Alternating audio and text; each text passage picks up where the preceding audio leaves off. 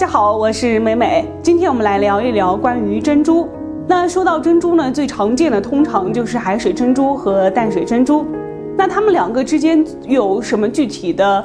区别呢？我们今天就具体的来说一说。首先从这个产量来说呢，海水珍珠的产量会特别的少，它的一个母体呢只孕育一到两颗珍珠，而且母体的死亡率会特别的大，所以说海水珍珠产量小，价值也会相对高一些。但是淡水珍珠的一个母体呢会孕育三十到四十颗珍珠，但是要从一百颗里面才能挑出一到两颗接近完美的珍珠。然后从它们的光泽来看呢，海水珍珠的光泽会水润一些，但是淡水珍珠的光泽呢就会柔和一些。还有一个呢，就是从外观来看，因为海水珍珠呢是属于有核养殖，有核养殖呢就是会有一个圆形的模具会放在贝壳里面，然后母体呢会随着这个圆模具呢来进行层层包裹，所以说海水珍珠呢大多数是正圆形的。但是淡水珍珠呢，就会是形状各异，有扁圆的、椭圆的，还有异形的。呃，它的正圆形呢就会特别的少。还有从这个规格大小来说呢，海水珍珠呢大多数是在九毫米以下，淡水珍珠呢是在五到十一毫米之间。但是我们说的是通常啊，不排除有更大的或者是更小的。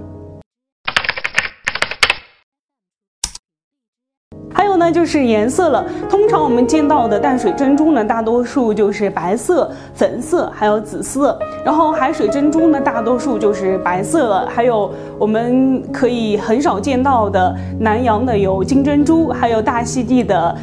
黑珍珠还有那个银灰色的珍珠啊，都是特别的少见。那它们两个都有一个共通点呢，就是表皮。因为在珍珠的生长过程中，无论是海水珍珠还是淡水珍珠啊，它们在生长过程中呢，都会有一个生长的瑕疵，所以说它们的表面呢就会有一些凹凸不平，或者甚至或是褶皱，这些都属于生长瑕疵，都属于正常的现象。但是如果说是接近表皮特别光滑、接近完美的珍珠呢，会会少之又少，而且价值又特别的高。如果说是在市面上见到的话呢，一定要谨慎，很谨防有假冒伪劣的珍珠。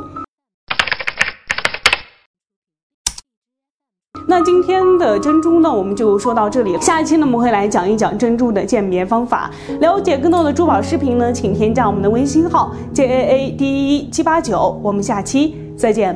拜拜。